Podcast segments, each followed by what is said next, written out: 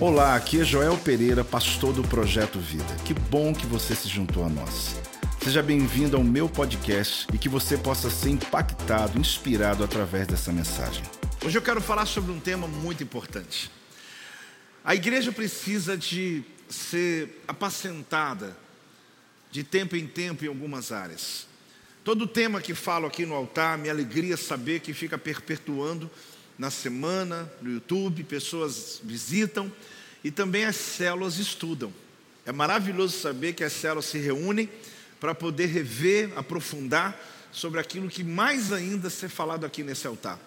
Então, o tema que eu escolho hoje é um tema que vejo uma necessidade absurda para a saúde da nossa casa, saúde dos nossos casamentos, saúde do nosso ministério e da nossa vida em todos os aspectos. Então o tema hoje é domando a fera. Vamos falar juntos, dois, três? Domando a fera. Mas hoje eu quero falar sobre o que o apóstolo Tiago falou. Que de verdade, ao terminar essa mensagem, você vai concordar comigo. Que você tem uma fera dentro da sua boca que precisa ser dominada, chamada língua. E você vai descobrir que esse tema parecido dominical, simples, talvez desnecessário até, gastar uma noite para se falar sobre ele, você vai perceber o quanto isso vai trazer qualidade de vida, saúde para você, e vai mudar algumas coisas que são extremamente pontuais. E daquelas mensagens, gente, que não dá nem para olhar para o lado, porque não é para ninguém. Fala comigo, é para mim. Fala aí. Entendeu? Não dá para dar aquele cutucão no marido, na esposa, não. É para você. É daquelas mensagens que você trouxe um visitante, logo hoje, apóstolo, de boa, ele vai gostar também, porque são conceitos da palavra que sempre são bem-vindos e nos traz saúde, nos traz a bênção de Deus. Tiago capítulo 3, 7 e 8 fala assim: Pois toda espécie de feras, de aves, de répteis, de seres marinhos se doma, e tem sido domada pelo gênero humano. Agora preste atenção, gente. A língua, porém, nenhum dos homens é capaz de domar. A Bíblia está dizendo. É mal incontido, carregado de veneno mortífero. A gente até brinca assim, cuidado para não morder a língua, né? Porque tem veneno aí. É interessante porque a proposta é vamos domar a fera hoje, ou seja, domando a fera. Essa ideia, essa proposta, querida, é para a gente poder conversar a esse respeito do quanto a gente atrai não só a maldição das palavras lançadas, mas um veneno mortífero sobre a nossa vida. Que veneno mortal é esse que fere as pessoas, mata relacionamentos, destrói a confiança? A Bíblia fala que uma floresta inteira pode ser incendiada por causa de uma minúscula fagulha. Pensa nisso. É uma fagulha de fogo, coloca fogo numa floresta de quilômetros. Como isso é capaz, comparado à nossa língua? A língua é como fogo, infinidade de males. Ela está colocada entre os membros de nossos corpos, mas é capaz de envenenar o corpo inteiro, de incendiar a vida inteira, alimentada pelas chamas do inferno. Aí o texto que eu li, né? Animais, aves, répteis, e todos os tipos de criaturas marinhas podem ser, e de fato são, domadas pelo homem. Mas ninguém consegue domar a língua humana. Posso, mas se ninguém consegue, então como que eu vou sair dessa hoje? Como que eu vou entender do assunto? Mas aí você vai descobrir que Tiago estava certo. Através, um homem não pode, mas o Espírito Santo de Deus pode. E ele habita em você. Dá um amém aí já, melhora. Você vai descobrir, querido, que Tiago estava certo. Homem algum pode dominar essa fera, essa língua que destila o veneno de tempo em tempo. Talvez você está dizendo, pô, se vim no culto errado, eu estou tranquilo. Não tem nada a ver comigo essa palavra, não. Está tudo bem. Eu nunca entro em nada de fofoca, nada dessas coisas. Eu gosto de viver minha vida, mas vamos aprender assim mesmo.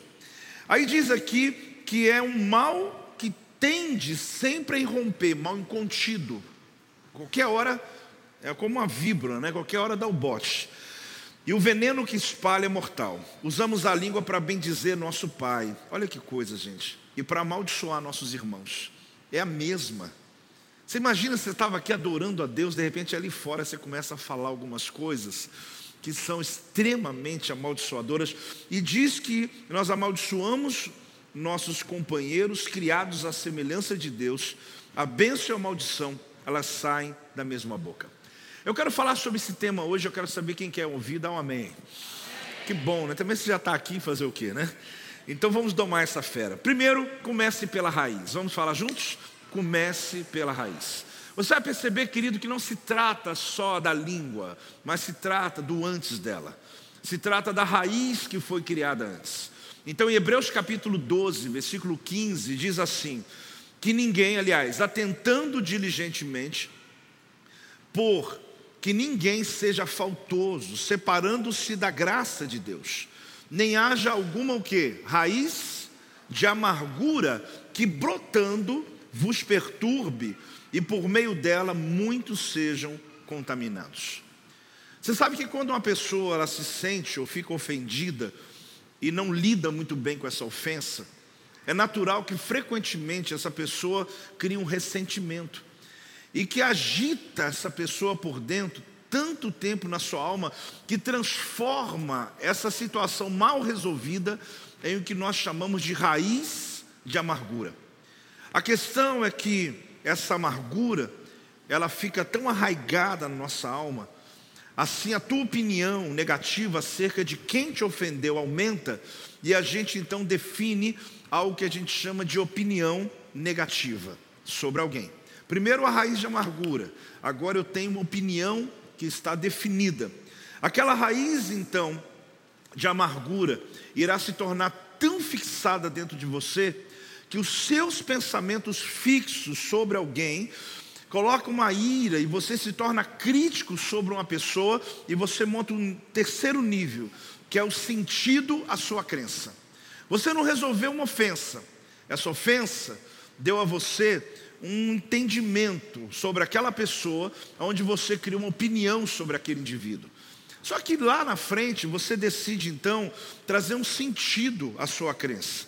Só que acontece que esse sentido à crença, é o quarto nível, se torna uma fortaleza mental. Se torna o que, igreja?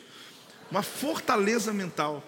Aí você começa a perceber que é o nível mais pesado, aonde para voltar é mais difícil. Era só uma raiz, uma raiz bem, bem pequena, uma raiz curta, que dava para arrancar logo, mas ela foi se tornando em uma construção, em uma árvore, até você formar uma fortaleza mental. Essa fortaleza de amargura vai ocupar uma posição de destaque na sua mente, e tanto na mente como as emoções. Ela vai apresentar uma infinidade de razões para que você se distancie dessa pessoa no qual você foi ofendida, no qual você criou uma opinião negativa, no qual você decidiu dar sentido à sua crença e agora você formou uma fortaleza mental. Quem está comigo até aqui, diga amém. Agora, qual é o quinto nível? É o ressentimento. Porque ah, o sentido da palavra amargura, para que a gente possa entender, é o que? Uma atitude interior tão amarga que produz uma carranca no rosto. Não sei se você já viu uma carranca, mas é uma atitude interior tão amarga que produz uma carranca. Botaram aí. Sabe o que acontece? Você já viu pessoas que às vezes ela está até falando uma coisa boa, mas a cara está tá ruim. Porque a raiz já se tornou uma, uma situação que virou um ressentimento, uma fortaleza mental. E ninguém ninguém aguenta, né? Uma carranca, uma cara fechada, uma pessoa que não tem mais condições de se expressar com prazer em qualquer situação da vida. Ele já acorda mal-humorado, ele já vive mal-humorado. Aliás, dá um sorrisinho para mim, leve, só para poder. Vocês estão de, sem máscara, vocês esqueceram, não, né? É porque com a máscara dá para enganar. Me ajuda aí. Aposto que, é que o tema está ficando, não, vai ficar chique, você vai ver. Jesus vai falar muito com a gente hoje, amém? Agora, o que é o sentido aqui? Esse sentido que eu falei sobre você ter exatamente essa condição no seu rosto, que aflora, é o último nível. Então, quando isso acontece, o fruto que é produzido é cruel, amargo, mordaz. Mordaz é cáustico, né? Sarcástico. A pessoa que está nessa condição é sarcástica, desdenhosa, cínica. Ela fica cínica, zomba, é um zombador insolente e ofensivo. Por que esses adjetivos? Porque é, é o entendimento sobre essa amargura. Amargura, nada tem de bom a dizer sobre outra pessoa. Essa pessoa que é fruto lá do teu, da tua amargura, da tua angústia, da, do teu entendimento, ela pode se mudar de vida, ela pode talvez fazer uma coisa boa para você, mas não dá mais. Porque no teu entendimento você já fechou qualquer possibilidade de relacionamento. Deixa eu te dar uma, uma, uma estatística, na verdade é, científica, de que quando você está dando uma notícia muito ruim para uma pessoa, ela consegue só ouvir as sete primeiras palavras. Depois que você falou as sete primeiras palavras, é como se o cérebro dela travasse. Porque você falou sobre alguém que acabou de morrer, e é alguém que você ama, e depois a, a mente dela começa já, ela não está mais ali, ela sai. É como se fosse um, algo do teu cérebro que está te protegendo. Mas a verdade, isso funciona quando alguém é mandado embora, quando a notícia muito ruim chega, aquele impacto que você tem de algo que está que causa uma dor, você consegue, perdão, só discernir as primeiras sete palavras. A pessoa está até te olhando, mas não está te ouvindo mais. Mas isso também funciona quando você impede um pensamento. Quando você tem algo contra alguém. Que alguém chega para você e começa a falar, você já ouviu sete, acabou. O resto você diz, não, eu já tenho, eu já sei quem é, eu não vou ouvir, eu não quero saber. Só que a minha pergunta, sabe qual que é? Deus nos deu o livre-arbítrio, amém? Só que também nós semeamos e colhemos o que nós fazemos. Então muitas pessoas, por causa do orgulho, trazem sobre a tua vida um veneno mortal. E o pior, que eu sempre digo, se fosse só a gente, estava bom. O pior que são nossos filhos, é nossa casa, que vive debaixo de uma amargura alheia. Você pensa você poder dar aos seus filhos, fazer que eles passem pelas angústias que você passou, ou pelo entendimento que você tem sobre alguém simplesmente porque você teve uma má experiência, sem que eles não pudessem ter a experiência deles. Às vezes nós geramos amargura em nossos filhos, pelo qual eles nem sabem o motivo. Eu sempre digo para Silvio que criança é uma maravilha, né? porque criança é honesta, criança é transparente. Você está falando mal de alguém, você está falando mal ou alguém, o tema chega. O tema chega. Aí você fala, oh meu irmão, coisa boa, seja bem-vindo. Eu sei que é hipocrisia, mas o ser humano tem essa capacidade, né? De pensar uma coisa, sim ou não? Falar outra, sim ou não? Ainda fazer outra, sim ou não? Você está com seu braço fazendo um negócio, pensando outra coisa e falando outra. Deus não tem essa capacidade. Deus pensa, fala e age de um só jeito. Mas Ele deu para nós essa capacidade. Só que a criança é maravilhosa. Porque existem lugares que a criança é apaixonada. Eu chego a criança abraça. Por quê? Porque você, isso não é uma regra geral, tá? Fica tranquilo. Se você falar, posso, você foi lá em casa, meu filho passou vergonha, fez vergonha. Mas você sabe que a criança ela é mais espontânea. E se ela ouve falar mal, falar mal, falar mal, ela fecha a cara. Está todo mundo dizendo, seja bem-vindo. E ela está olhando assim para o pai, para a mamãe, que isso? Ela não está entendendo nada, estava acabando de falar mal dessa pessoa aqui agora, e acabou de chegar. É uma maravilha as crianças, elas são os termômetros maravilhosos. Graças a Deus essa igreja é linda, gente, porque a apóstola diz assim: ela fica de bobeira, Jó, como as crianças te amam. Aí eu falo, não são as crianças, são os pais delas. Até doeu agora. Fui enganado. É ou não é? Poxa. Não, porque se elas são termômetros, elas chegam ali, abraçam, quer tirar foto, não sei o que eu falo, deve ser em casa isso. Porque elas não têm a noção, mas os pais ensinam. Mas esse não é o meu tema. O meu tema é continuar aqui dizendo para você o seguinte: que para você tirar essa carranca do rosto, o antídoto é arrependimento. Esse assunto é um assunto extremamente necessário para nós. Deixa eu fazer aqui contigo ah, uma, uma ilustração a esse respeito. Primeiro que a gente tem aqui é uma raiz de amargura. Isso, pode me entregando aqui. Quero fazer com esses livros aqui, o tamanho deles me ajuda. Eu vou usar o maior primeiro. Então a gente cria aqui uma base. Essa base aqui eu chamaria de raiz de amargura. Só que você vai descobrindo que não fica nisso. Você percebe que eu fui te ensinando que logo depois que você deixou algo mal resolvido com alguém, é natural que você tenha uma opinião negativa sobre ela mesmo que essa pessoa seja boa, ou seja ruim, não importa, mas você vai ter uma opinião formada que vai te atrapalhar, que vai peneirar tudo que essa pessoa fizer a partir daquela hora. Se ela fizer um bom e bem para você, você vai falar interesseiro, tá não sei o quê, porque você já formou uma situação. Esse segundo livro, ele vai representar exatamente isso. Nós vamos construir aqui essa ideia, ó, que é exatamente a opinião negativa. Agora o terceiro livro, ele vem o que eu falei.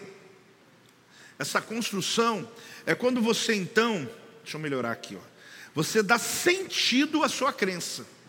Você começa a acreditar tanto que essa pessoa que você está pensando, ou as pessoas, ou aquele ambiente é ruim, que eu já te disse, se eu começar a falar sete palavras, você ouve, o resto você fala, não adianta eu apóstolo falar. Eu não gosto dessa pessoa. E não é só apóstolo, não. Alguém que está ali te aconselhando, alguém que está tentando te ajudar, você está tentando melhorar, resolver aquela situação, você já travou o teu cérebro dali para frente, acabou. A gente está vivendo um tempo, gente, que eu estou assustado com a ignorância do povo. Às vezes a gente fala de assuntos ligados ao país, à política, e a gente vê que as pessoas elas querem ser enganadas. Porque a gente começa a falar, não, não, não fala porque eu não sei o que. Eu falo, peraí, faz, seja inteligente pelo menos. Abre os teus olhos, veja as coisas. Ninguém precisa fazer nada que alguém mande, mas pelo menos seja inteligente para ouvir depois da sétima palavra. Continue a seguir para tentar entender. Quando alguém não gosta de uma pessoa, é capaz de travar. Quem está entendendo, diga um amém aí.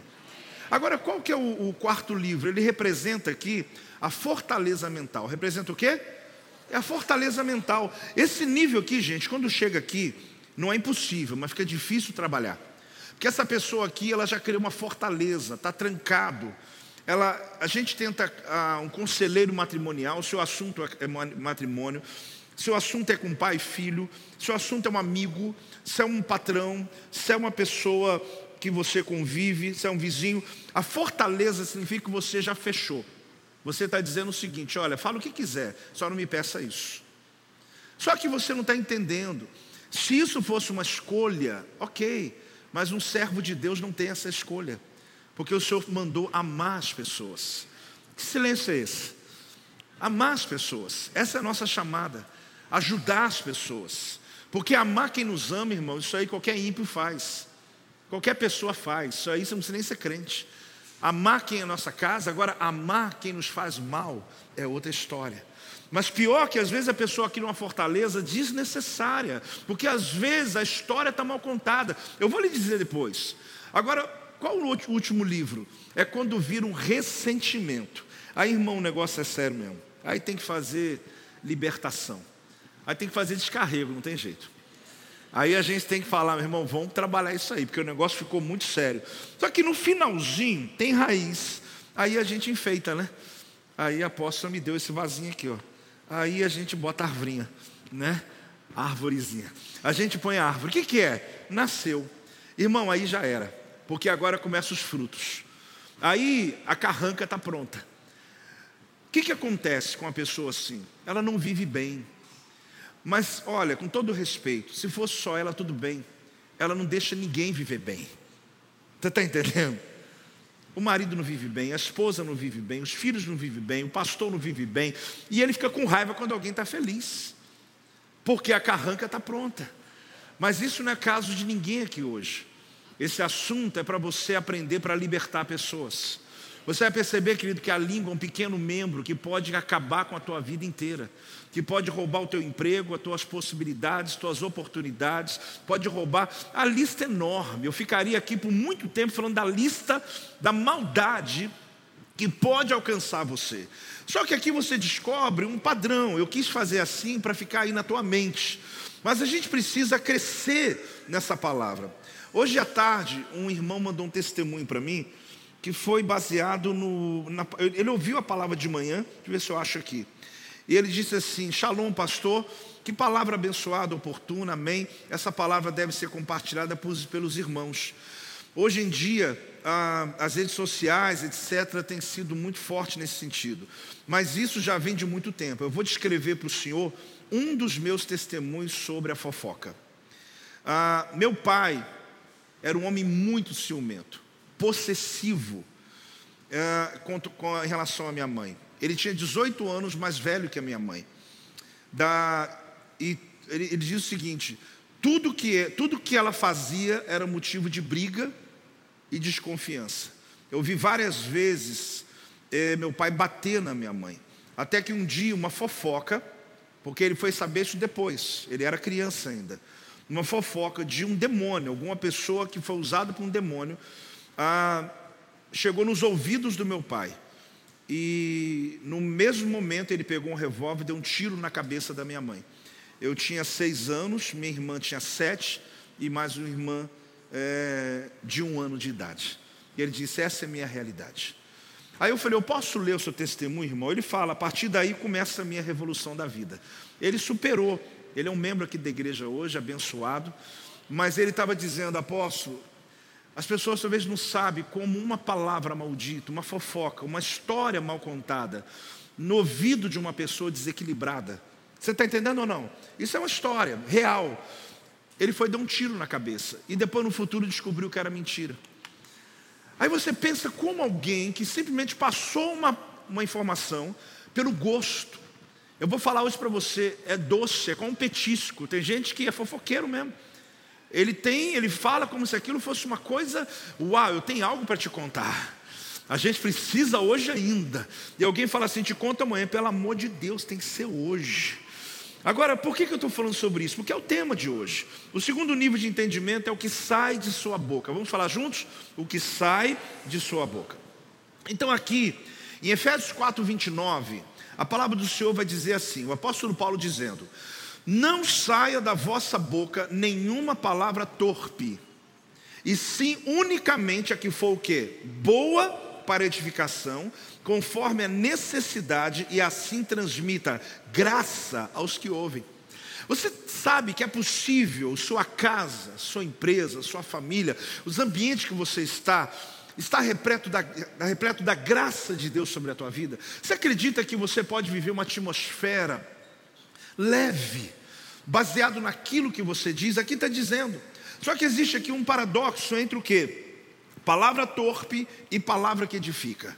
Então aqui ele está falando sobre dois níveis, sobre uma decisão que eu vou tomar: de palavra torpe e palavra que edifica. Palavra torpe é algo corrompido, gasto, podre, que está ruindo. Palavra que edifica é uma construção. Então a decisão aqui pode parecer tão simples, minha palavra, mas acredite, a decisão que você tomar aqui hoje, na sua vida, você vai perceber o quanto isso trará benefícios extraordinários em todos os ambientes e áreas da sua vida. Você vai perceber a saúde que vai acontecer a partir dessa decisão.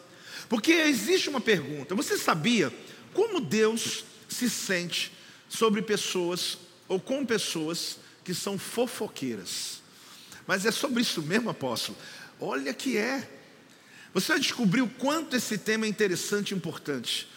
Na continuação do texto, você vai descobrir que a palavra torpe que sai da boca de um crente, que não se refere só a palavrão, mas a fofoca, causa tristeza no Espírito Santo.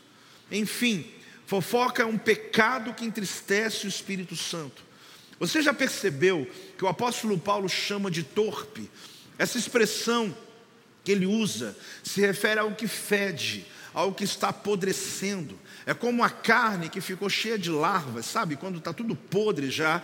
Esse tipo de comunicação é algo morto, é uma coisa que está em decomposição, que está fedendo, é ofensiva ao Espírito Santo. Por que o Espírito Santo ofende? Porque no mundo espiritual é o que está enxergando. Quando alguém está fazendo uma fofoca a respeito de alguém, está destruindo algo corrosivo sobre alguém, quando ele está fazendo isso, na verdade, no mundo espiritual está saindo mau cheiro, algo fedorento. É, é, ruim, né? Mas é isso mesmo, algo podre. E você diz, entende que a Bíblia diz que as nossas orações são como aroma agradável ao Senhor. Então, ao invés de sair um aroma agradável, sai uma vida podre.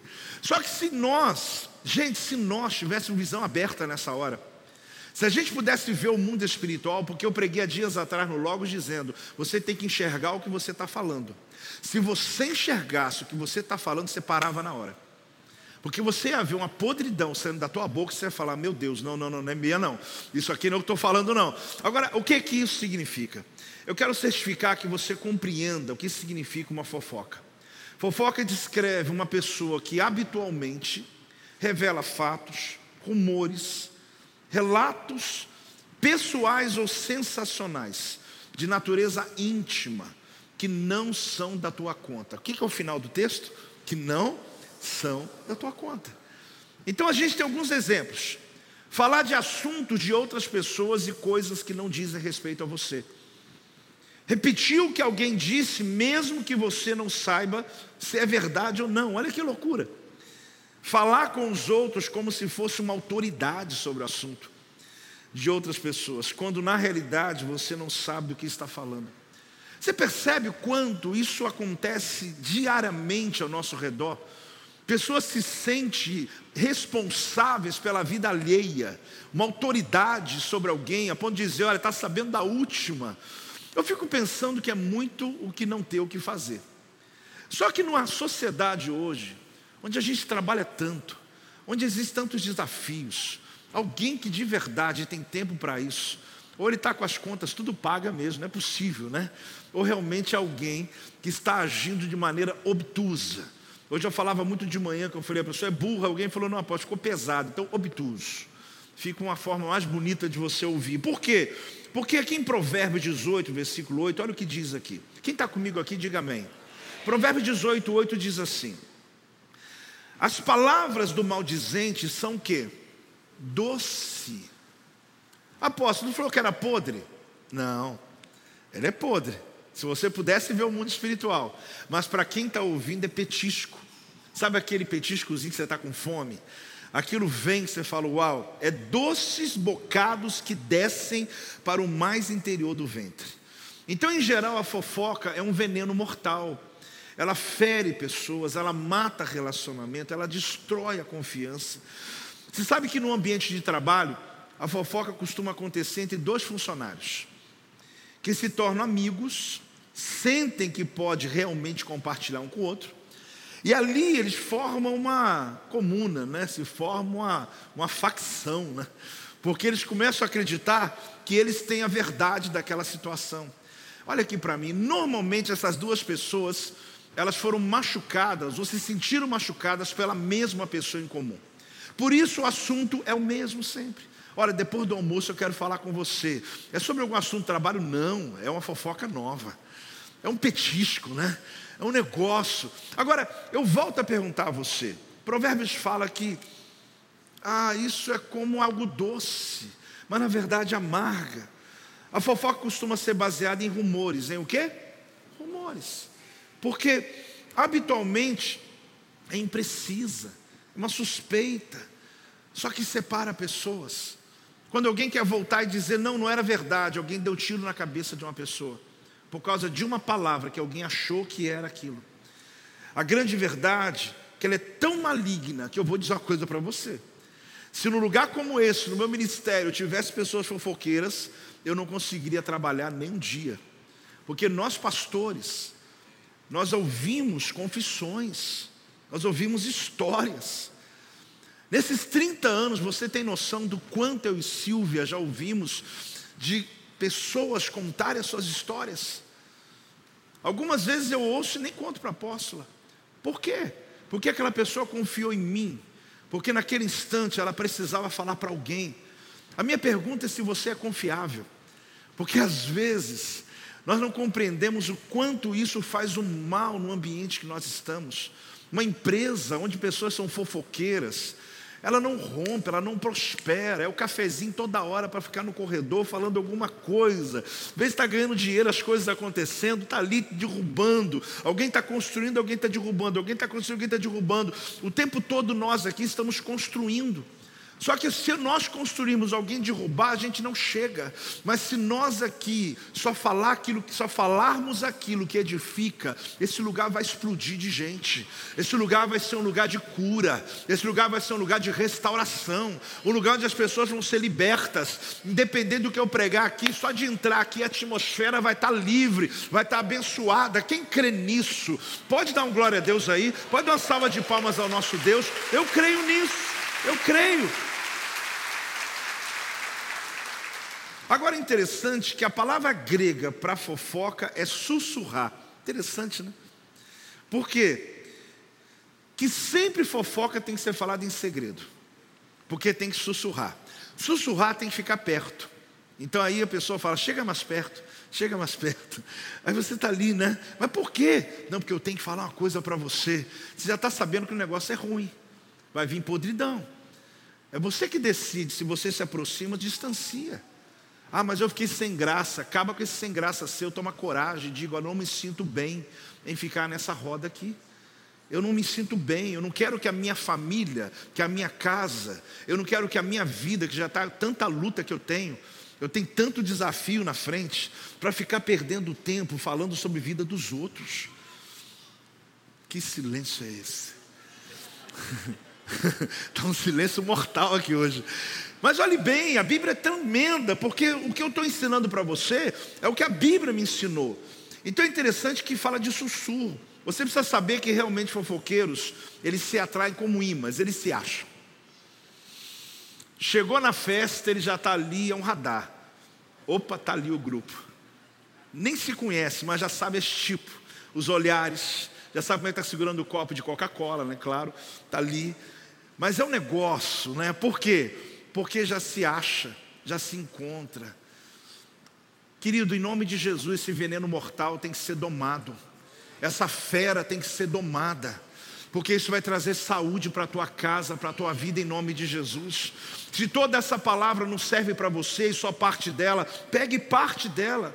Mas diga a Deus hoje, Senhor, eu quero que o Espírito Santo domine essa língua, para que eu atraia bênção e não maldição sobre a minha vida. Porque, olha bem, se atrai como se fosse um imã. Quando se juntam, é interessante isso aqui. Eles veem as coisas de maneira semelhante. Fofoqueiro, eles têm a perspectiva igual. E é tão interessante que eles começam até a pensar que estão certos, sabia? Eles começam a encontrar tanto que eles falam assim: está vendo? Só a gente vê isso. Só a gente está falando disso. É que os outros estão trabalhando. É porque os outros têm mais o que fazer. Só que ele começa a achar dono de uma verdade, como se ele fosse mais importante do que alguém. Querido, tudo que é alheio não pertence a você, para que falar? Talvez alguém está perguntando assim, aposto, e quando é verdade a fofoca? Lógico que é, porque não tem a ver com você. A grande questão é que a Bíblia vai nos ensinar princípios. E aqui mostra que assim essas pessoas formam essa facção, às vezes no escritório, às vezes até na igreja, familiares que não conseguem se dar bem mais. É triste, né, quando alguém da família não conversa com outro. Não mexe com isso não, apóstolo, mexo sim. É triste quando pessoas têm que sentar longe do outro porque não se dão bem mais. Que tem que sair de uma célula porque não se relacionam com o outro mais. Isso é triste, irmãos. Eu sei que você já ouviu isso, mas no céu vai estar todo mundo junto, não tem jeito. E a gente vai lá no céu, a gente resolve. Não, meu irmão, você nem vai para lá. Porque se você não conseguir amar o teu irmão que você vê, como você vai amar Deus que você não vê? Me diz. Se você não consegue aqui se relacionar com pessoas, então aqui a gente está falando sobre algo muito importante. Tem uma peneira. Quer ouvir a peneira ou não? A peneira é o seguinte: eu diria essa coisa publicamente? Sim ou não? Eu diria isso na frente da pessoa que eu estou falando? Sim ou não? Se a resposta for não, falo ou não falo? Não.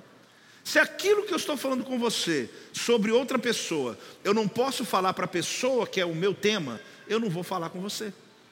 Porque eu tenho todo o direito de falar quando eu falei com ela. Da mesma maneira, eu preciso compreender que eu posso ser o alvo daquela fofoca. Eu posso ser o próximo da lista. Quando um fofoqueiro está vindo, não se engane, você pode ser a próxima vítima. E você se sente o máximo que ele está confiando. Olha, só confio em você, hein? Fala aí. Não, mas tem que ser bem pertinho, eu tenho que sussurrar, porque fofoca não grita. Né? Eu sou profissional já. Né? A gente tem que. Não, fecha a porta aí, vê o que está acontecendo. E aí você descobre uma coisa muito triste. Pessoas que fazem uma pergunta: por que, que minha vida não rompe? Por que, que no trabalho eu não consigo, eu não, eu não chego ao propósito, eu não sou promovido, eu não. Irmãos, eu não vou colocar culpa nisso, mas dá uma olhadinha na vida sobre qual escolha que você está fazendo. Você decidiu seguir o que a Bíblia diz, falar aquilo que edifica, que constrói, Porque é bom construir vidas, é bom abençoar pessoas, curar pessoas. Você vai começar a gostar. E você vai ter muito assunto bom para dizer. Olha, eu tenho uma última para dizer. Você viu que bênção aquele, o filho do fulano? Viu que não é fofoca mais, né? Você está agora falando de coisas boas. Você viu que coisa boa. A gente orou pela cura daquela família. Olha, a cura chegou. Você vai começar a ter assunto para falar. E coisas que edificam, coisas que constroem, coisas que acrescentam a fé. Aposto, mas aí fica sem graça. Então você é fofoqueiro. É, se você acha sem graça falar coisa boa assim, você é fofoqueiro. Aí você tem que passar por uma libertação hoje aqui, mas eu vim aqui para isso hoje. O Espírito Santo de Deus vai nos batizar essa noite. Pode falar amém, irmão. E vai nos dar oportunidade da gente falar, Deus, eu preciso romper. Agora tem um antídoto, fala comigo, o antídoto.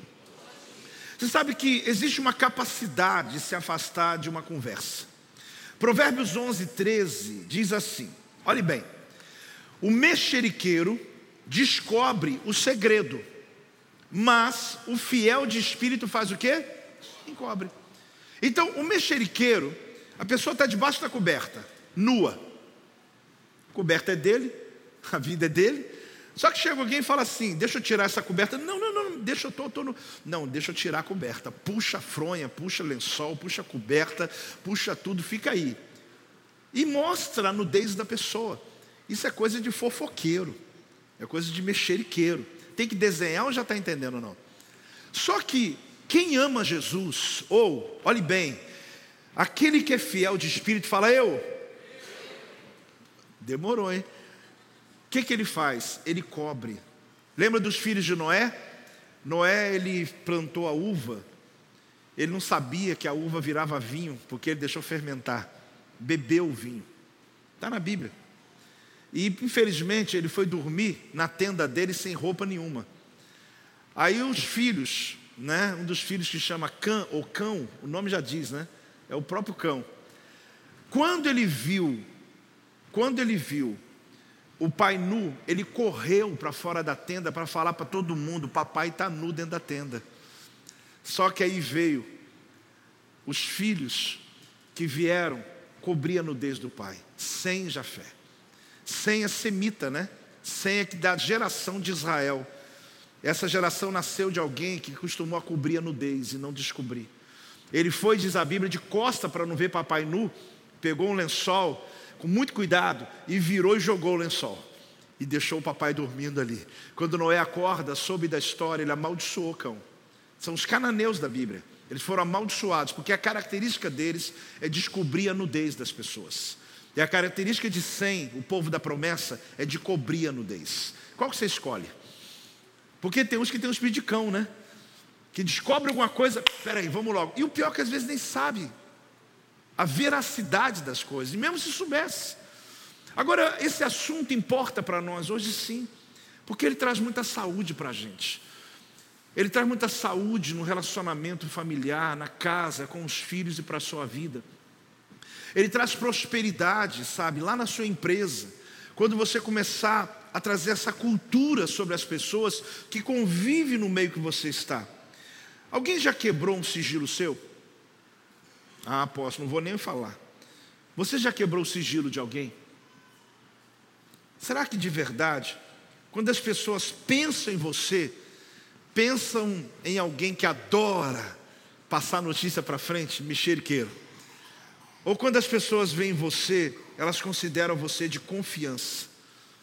Língua solta ou de confiança? Isso faz diferença, gente. Porque na hora que alguém precisar, vai lembrar do teu nome. E vai dizer, não pode falar assim. Porque um dia eu fui lá e ele guardou. Ele me abençoou. Ele soube me ouvir. Aqui você descobre que é possível você ter uma decisão na sua vida de algo que parece simples, mas que essa decisão vai lhe dar os frutos. Aqui, olha, a raiz de amargura que chegou ao ressentimento gera um fruto e são frutos amargos, uma carranca que tudo na vida está ruim. Mas se você curar a raiz de amargura, querido, você vai ter uma fonte jorrando. Como a Bíblia diz que do seu interior fluirão rios, rios, rios de água viva. Quando você abrir a tua boca, vai curar a tua casa. Quando você abrir a tua boca, as pessoas vão dizer: o que está falando está me abençoando. Quem quer ter esse rio, essa fonte? É uma decisão, é tudo antes a decisão é tomada. Agora, alguém que se intromete nos assuntos dos outros, repete informação que não é da conta dele, ele é capaz de piorar uma situação. As pessoas começam a falar incessantemente, e quando ele vê, ele causou um estrago na casa. Tem gente que se arrepende e tenta voltar, mas não tem jeito. Ele causou um estrago tão grande, porque o que ele liberou não tem mais volta, não tem mais jeito. Uma notícia maldita. Hoje você vê na própria mídia, né? Pessoas fazem hoje os fakes, né? Jogam e falam, vamos ver o que vai dar. E está tudo aí. Mas a Bíblia diz que nos últimos dias muitas pessoas ficarão confusas com tudo. Deus deu a você o espírito de discernimento, use-o. Você tem, sabia? Você tem. Às vezes você nega, mas o Senhor fala. Às vezes você tem lá uma voz dizendo: Olha bem isso aqui, mas a gente nega. Normalmente um fofoqueiro não tem conhecimento dos fatos. Ele não tem, porque ele é preguiçoso. Ele não quer estudar, ele não quer saber, ele nem está interessado. Eu quero só pegar o petisco que eu acabei de receber e telefonar para o primeiro que eu puder e falar com alguém. Mas melhora, cara, eu, dá um sorrisinho para mim aí, que eu estou ficando preocupado. Para ouvir um fofoqueiro, tem que se aproximar, porque ele sussurra. Então qual a solução? Fique longe, porque ele vai falar, você não vai ouvir. Ele não fala alto, ele sussurra. Ele só vai suar. Chega mais perto e fala: ah, chega, não, não deu. Não ouvi, não deu. Acha um outro aí que gosta. Acha um comichão do ouvido de alguém aí que vai gostar. Mas olhe bem, a suposição ela é uma atitude preguiçosa. Porque quando eu suponho, eu não tenho que estudar. Quando eu suponho, eu não tenho que saber. Mas ninguém, fale comigo, ninguém Sabe o que, que ninguém tem direito, querido? De forçar uma entrada de lixo no teu ouvido. Porque fofoca é podre, fofoca cheira mal. E você chega em casa com aquele negócio fedendo e passa para frente. Você chega no trabalho e passa para frente. Eu já te disse, você não tem a visão aberta, mas o mundo espiritual existe. Quando você está falando, está o fedor no mundo espiritual e demônio gosta disso. Aí você descobre uma coisa: sem lenha o fogo se apaga. Você pode falar bem alto? Sem lenha o fogo se apaga. Então qual é a solução? Qual é um outro antídoto? Simples assim. Se não tem lenha, não tem fogo, gente. Então a Bíblia diz em Provérbios 26, 20: sem lenha o fogo se apaga. Não havendo maldizente, cessa o quê? Contenda. Como é difícil tratar de uma contenda. Como é difícil desfalar uma coisa, como é difícil tirar um nodo, tirar o veneno que foi lançado sobre alguém. Como dá trabalho, gente. Tem pessoas que passam por curas, passam por depressões, remédios, dá tanto trabalho. Se a gente soubesse isso, a gente não faria esse mal. Nós podemos colocar fogo numa família inteira, nós podemos destruir um casamento, destruir um ambiente. E Deus não chamou você para destruir, Deus chamou você para edificar, para construir. Quem não ajunta faz o quê? Espalha. Apóstolo, não tem um ministério na igreja, então não atrapalhe.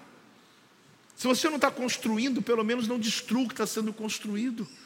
Mas o alvo de Deus, sabe qual que é? É que a tua boca seja tão abençoadora, que quando alguém te procurar, a pessoa pode estar lá no fundo do poço, ela vai ser levantada por aquilo que está no teu coração, por aquilo que você construiu na sua vida. E a Bíblia está dizendo aqui: para ter fofoca tem que ter fofoqueiro e ouvinte. Se não tiver ouvinte, não tem lenha, não tem fogo.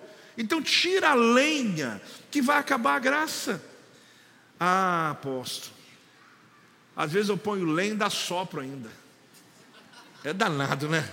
Fofoqueiro mesmo põe lenha e dá uma banada ainda. Não, peraí, está demorando. Vamos, vamos abanar para esse negócio espalhar mais rápido. Agora, eu disse uma coisa aqui na palavra. Todo mundo tem o poder da escolha. Quando eu terminar e dizer amém, hoje você vai para sua casa. Você tem poder de. Você não precisa concordar comigo. Porque todo mundo tem o poder da escolha. Mas a colheita é sua. Eu tenho a minha colheita e você tem a sua colheita.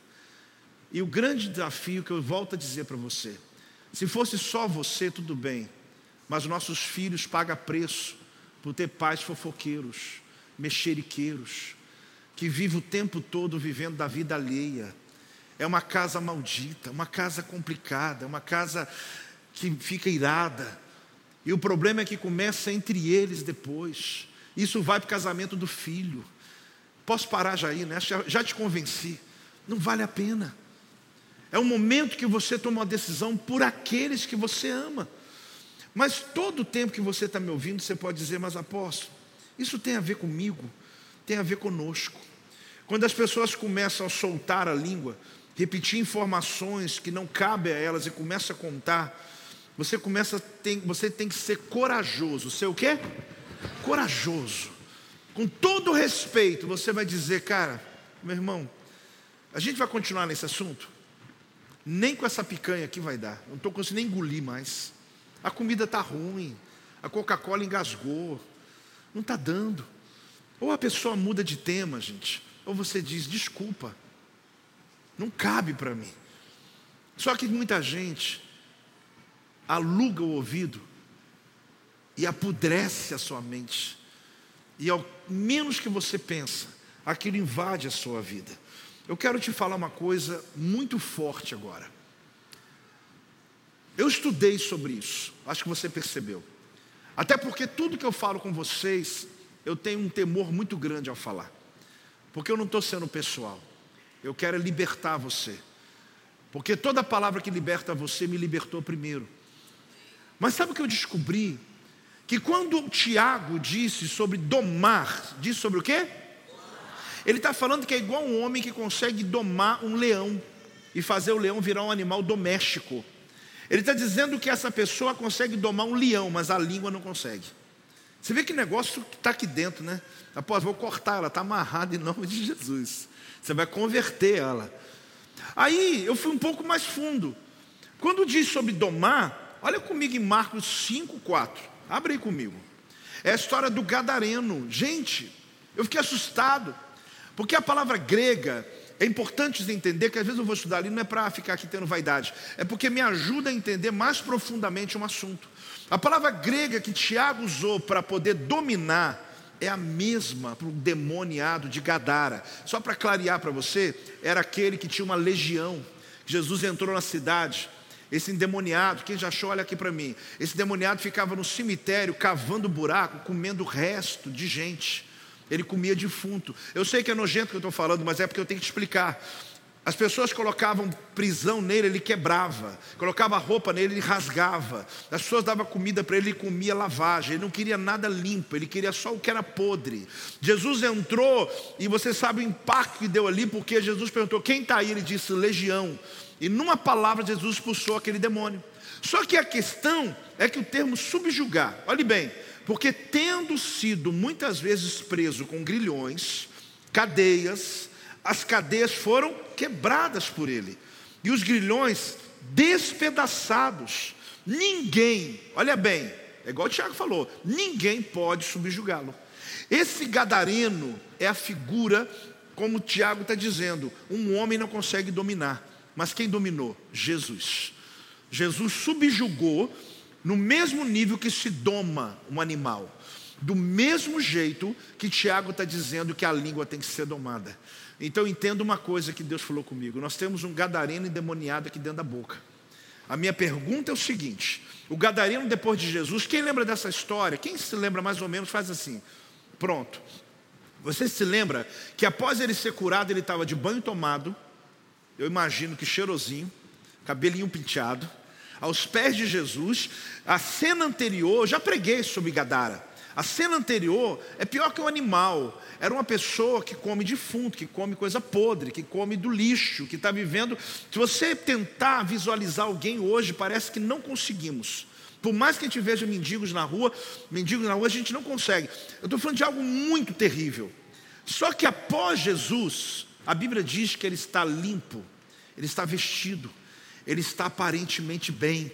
pedindo a Jesus para segui-lo. Jesus falou: volta para pregar o evangelho em Gadara. Ele evangelizou a Decápole, que são dez cidades, que era Gadara e outras nove. Esse homem virou um missionário. Então, eu tenho um gadarino aqui dentro. A pergunta é se antes de Jesus ou depois de Jesus. Porque antes de Jesus, ele é podre, ele quer tudo que é nojento, ele tem impossível prender, porque ela solta, ela é como, a Bíblia fala que ela é um mal incontido, mal incontido, mal incontido. Melhor a gente entender, uma serpente, que você olha, parece até que ela não vai dar o bote, de repente ela dá o bote e joga o veneno. A língua é assim. Gente, é horrível, porque a pessoa acabou de sair de um culto, a pessoa saiu de uma conversa, elas são de um jantar na casa de alguém, e a pessoa que estava jantando com ela se tornou o alvo da conversa. Não era com essa cara para mim, não. Você está entendendo como que nossa língua, vou falar nossa, você não acha que é só sua. A nossa língua, ela é uma víbora que tem veneno. Agora, quem é envenenado? Nós. Nós somos os primeiros a beber do veneno dela. Então, aí que pessoas estão sofridas na vida. O mesmo nível de poder que Jesus usou para domar o demoniado de Gadara é o mesmo nível de poder que ele está domando a nossa língua. O Espírito Santo de Deus, querido, pode dar uma linguagem santa, uma linguagem abençoada. É hora de falar amém agora. Uma linguagem poderosa, uma linguagem que cura os enfermos. Porque, querido, a nossa língua pode curar alguém, pode enfermar alguém. Você pode falar tanto com alguém que você pode tirar o pior da pessoa. Meu Deus. Tem gente que tem uma capacidade de provocar o teu pior. De repente você fala uma coisa que você fala assim, nem eu sabia que eu tinha essa amargura dentro de mim. Mas é porque alguém foi lá, né? Vai, mas cutuca forte. Agora tem gente que tem poder de tirar coisas tão boas de você, que você fala assim, meu Deus, nem eu sabia que tinha tanta bondade assim dentro de mim. Porque é o que eu falo que determina isso. É o que eu falo que arranca, que tira de dentro de você o que você está ali mais latente. O que eu quero terminar e falar sobre esse tema é que há um antídoto, há uma solução. E a gente vai entrar o próximo mês de uma maneira fantástica que Deus vai curar a nossa vida no aspecto da nossa língua, e que isso vai trazer benefícios, testemunhos reais de Deus realmente fazendo uma obra extraordinária no nosso dia a dia, na nossa vida. Eu quero ter certeza de que essa mensagem hoje para todo o nosso ministério, quem vai ouvir no YouTube depois, ela possa ser uma ferramenta de libertação para muita gente, uma mensagem que pode ser mandada para alguém. A pessoa pode ficar até um pouco triste comigo no início, mas ele vai ver que a Bíblia está nos dizendo isso. Se você tem um gadareno na sua língua, na sua boca aí, ó, não tem problema, desde que seja depois que Cristo entrou na vida dele, que estava limpo, estava cheiroso, estava tava ávido, que não estava mais comendo comida podre. Mas se for antes de Jesus, se você você ainda mantém uma vida de mexeriqueiro, de fofoqueiro, querido, está cheirando mal, não está dando mais. A carranca está feia demais. Ninguém tem que viver com você assim, não. Não é possível você achar que as pessoas têm que suportar essa escolha que você fez da sua vida. Não está tendo ambiente mais, não tem mais gente para te ouvir, não tem mais ninguém para falar, só tem gente para ouvir as boas novas do Evangelho de Jesus, não tem alguém para ouvir os testemunhos dos milagres, não tem alguém para ouvir coisas boas, e pode acreditar, tem bastante assunto bom para falar, é só começar e você vai ver que Deus vai fazer algo extraordinário na sua casa. Eu quero saber se você recebeu, se ponha de pé nesse momento, dá uma salva de palmas ao Senhor, mas abra, abra a boca e dá um glória a Deus. Em nome de Jesus. Em nome de Jesus. Você sabe, querido, fique de pé, que quando eu disse a você que você tem um gadareno dentro de você, é porque realmente quando eu fui no texto eu fiquei ao mesmo tempo feliz pela revelação, mas assustado pela comparação. Eu falei, Deus, subjugar o endemoniado é o mesmo termo grego para domar a língua. Ali eu descobri que se trata de algo maior ainda do que eu estou falando desde o início, algo mais profundo ainda. Porque o gadareno só comia coisa podre, só ficava sujo. Roupa, não, violento. Quem chegava perto dele, ele batia violentamente. Essa é a língua sem o Espírito Santo.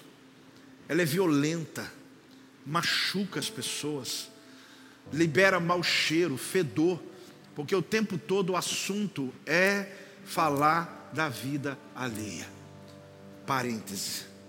Mas essa não é a minha história. Essa não é a sua história. Porque Jesus entrou na vida do Gadareno, entrou na minha vida. Jesus entrou na sua vida. E a salvação não é só nas mãos, não é só nos pés, é na língua também. Aí também entrou salvação. A sua língua também foi remida pelo sangue do Cordeiro. Você sabia ou não? A obra de Deus é completa na sua vida. Então tudo que eu coloquei não é para desanimar você, é para te fazer vigiar. É para que você saiba que é possível viver uma vida melhor ainda do que você está vivendo. É possível que mesmo que você diga, posso, mas eu não tenho essa prática, mas nada é tão bom que não possa o quê? Não é? Então acredito que a gente sai daqui hoje com uma missão. A missão de bendizer o nome do Senhor.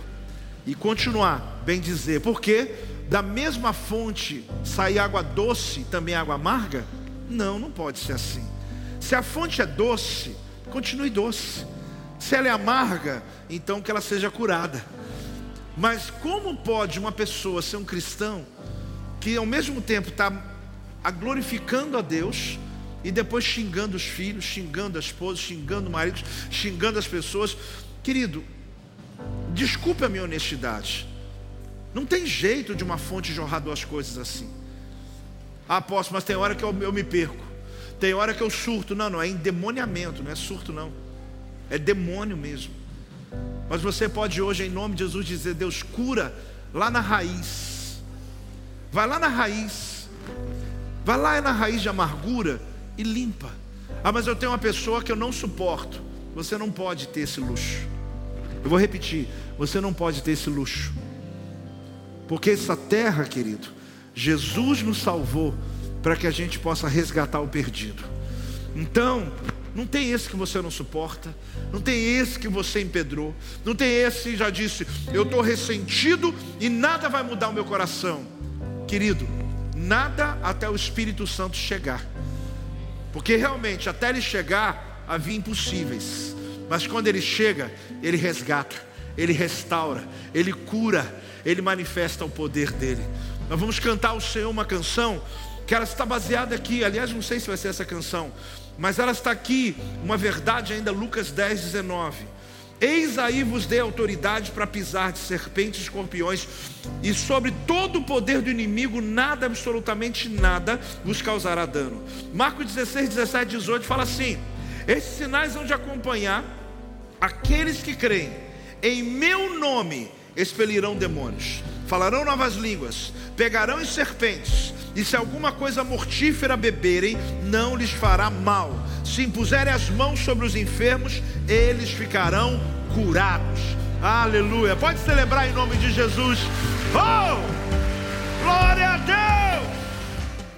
Este é o meu podcast. Você pode acompanhar meus conteúdos diários no Telegram e as mensagens completas no meu canal do YouTube. Não se esqueça de me seguir no Instagram. Compartilhe essa mensagem com outras pessoas e lembre-se quem se adianta, governa.